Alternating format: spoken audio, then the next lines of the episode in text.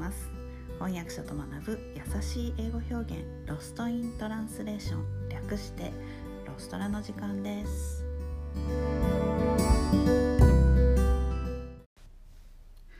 はい今日は東日本大震災の11周年ということで、えー、黙祷を捧げるを英語で言ってみたいと思います、えー、黙祷はサイレンスという単語を使います。モーメントオブサイレンス。これで黙祷です。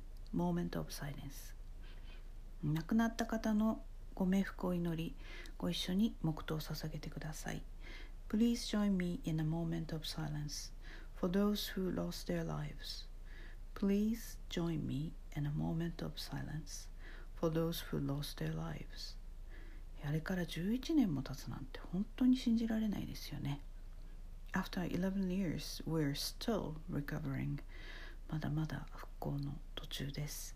そしてウクライナがあんなことになってしまって一日も早い戦争の終結を願っています、えー、今日のレッスンはここまでです。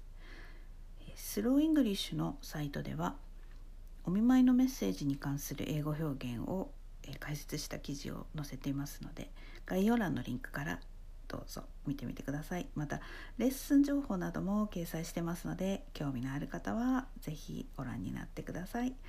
OK thanks for listening. Have a great weekend. Bye.